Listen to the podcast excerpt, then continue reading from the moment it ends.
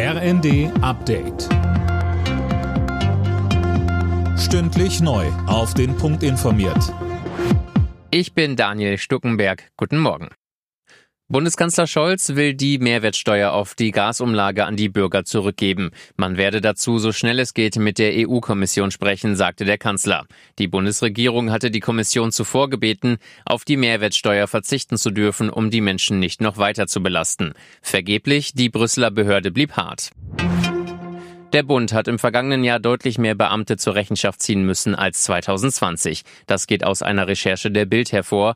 Eileen Schallhorn mit den Einzelheiten. Rund 370 Disziplinarmaßnahmen sind demnach im vergangenen Jahr gegen Staatsdiener erlassen worden, etwa 11 Prozent mehr als im Vorjahr.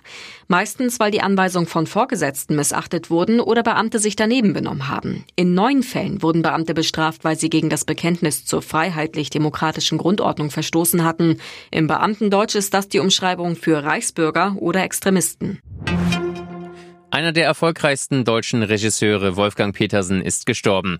Bereits am vergangenen Freitag erlag der 81-Jährige in seiner Wahlheimat Kalifornien einem Krebsleiden. Mehr von Manuel Anhut.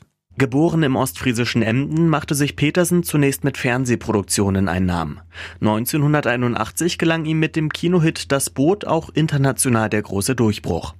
Es folgten die Märchenverfilmung Die unendliche Geschichte und Hollywood-Blockbuster wie Outbreak, Troja oder Der Sturm.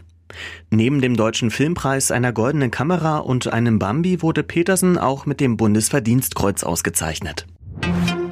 Gibt es Urlaubstage zurück, wenn man in der Zeit in Corona-Quarantäne muss? Darüber muss der Europäische Gerichtshof entscheiden. Das Bundesarbeitsgericht in Erfurt hat den Fall eines Schlossers weitergegeben, der sich in seinem Urlaub als Kontaktperson zu Hause isolieren musste. Alle Nachrichten auf rnd.de